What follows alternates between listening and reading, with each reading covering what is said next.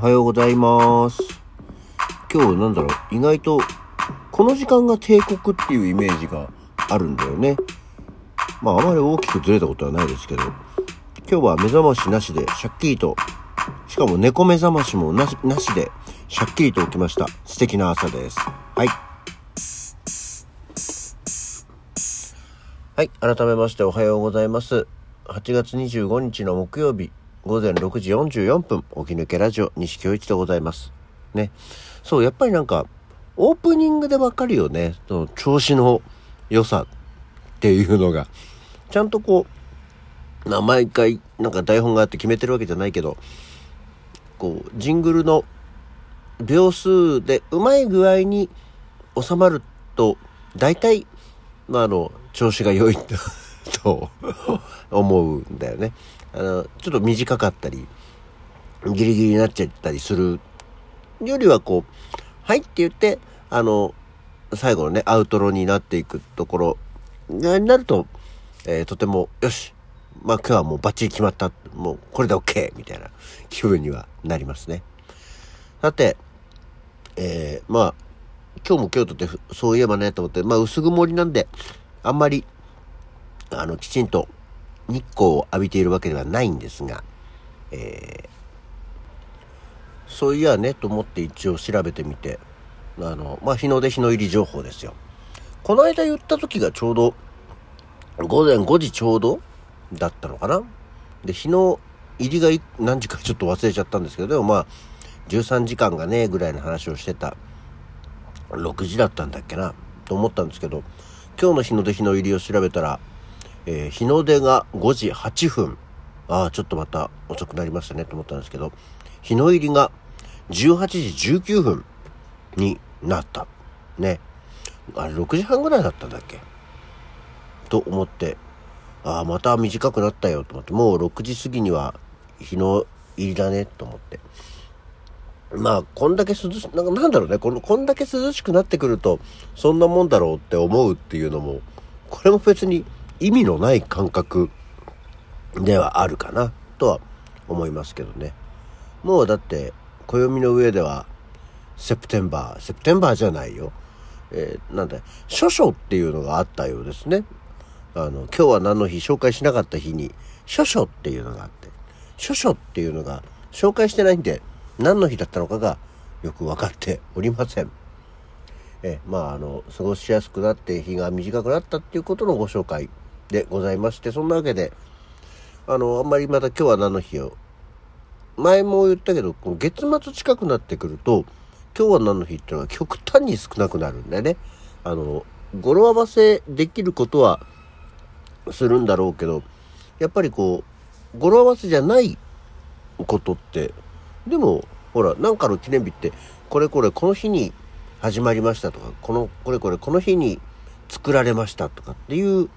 ことが多いから、あんまり月月末月初って関係ないんじゃないかと思いつつも、でもやっぱり、月末の方が少ないんですよね。そのそんな少ない中、えー、それで話題が広がるのかどうかよくわからないんですけど、えー、今日も京都で、今日は、今日は何の日を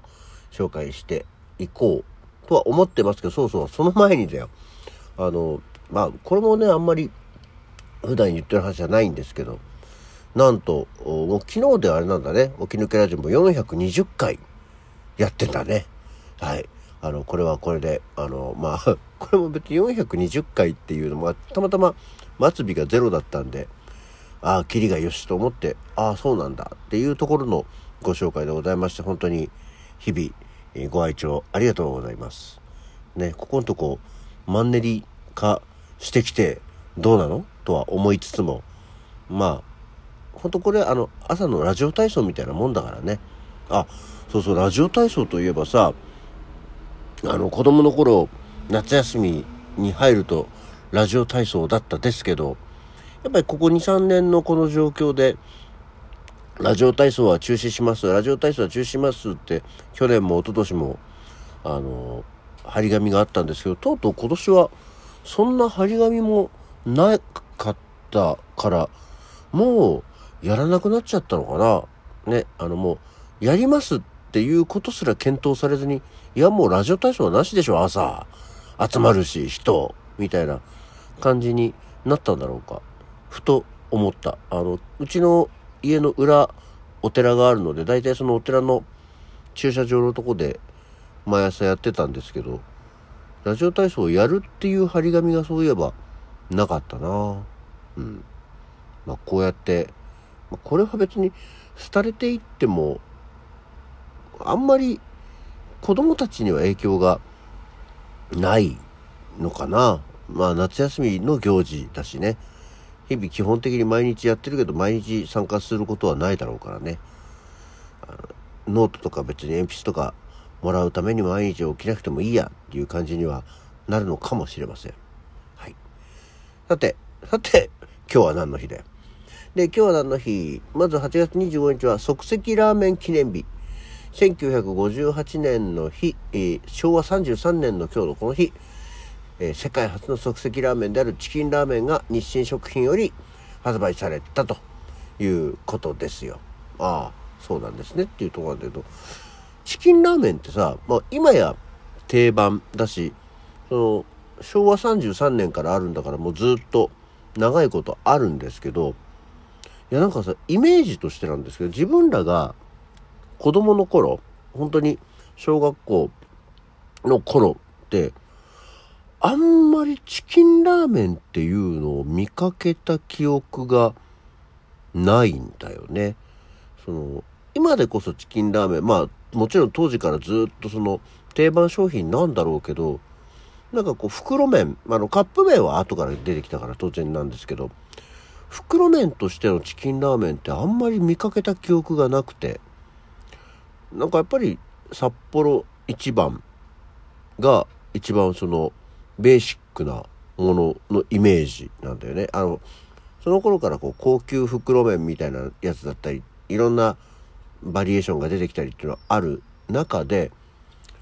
チキンラーメンってなんか一瞬、まあ、子供の中では認知が低くて、ある時からまたぐんと、あの、なんか認知度が上がった。あ、こんなのあるんだって思って手に取ったような気分が、気がするんだよね。そんなことなかったのかなまあ、あの、中華三昧とかマダムヤンとかさ、まあそういうのは、うまかっちゃんとか、まあ、そういうのは置いといてなんですけど、定番商品としてのチキンラーメンっていうのは多分その、一時期はすごく虐げられてるようなものだったんだろうか。あんまり店頭でも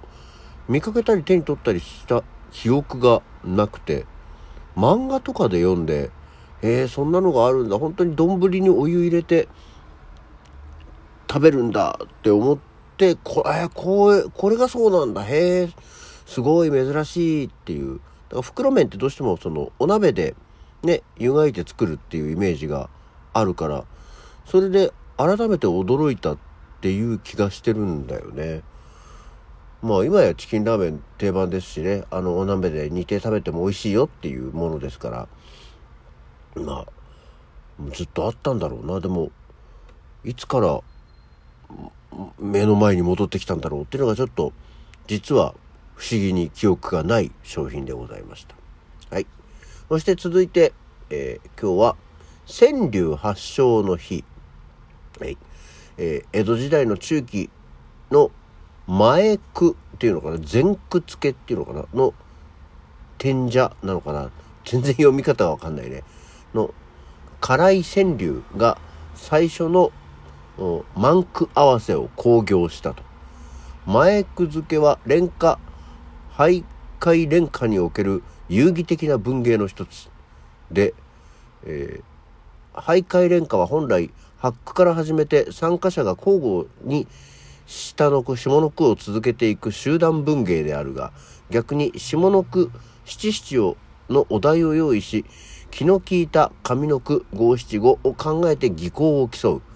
付け句から発展した文芸が川柳である。全然紹介を読んでも何もよく分かりませんけどいや川柳ってなんかこう季語とか関係なく五七五に言葉を合わせてなんか読むものっていうイメージだったんですけどなんだかちゃんとしたものなんだね。遊戯的な文芸の一つですよ。まあ遊戯的な文芸なんだけど、その、俳、俳句じゃないのかなわかんないですけど、その連歌ね、あの、みんなで集団でお題をもとに、まあでも言ってみればそう、俳句大喜利みたいなイメージだったんだろうかね。まあそういった意味では流れとしてはあまり変わらないし、でもただ、和歌なんだね。下の句七七二のために五七五をつけるんだから、いわゆる今の五七五だけじゃなかったっていうことなんですね。へえ、一つ勉強になりましたね。川柳ってそういうものだったんでしょう。でも、今その五七五七七で川柳を作るっていうことってあんまり聞かないような気がしますな。まあ、やっぱ五七五の方がリズム感的にも気持ちはいいは気持ちはいいけどね。そのうちでも五七五七七川柳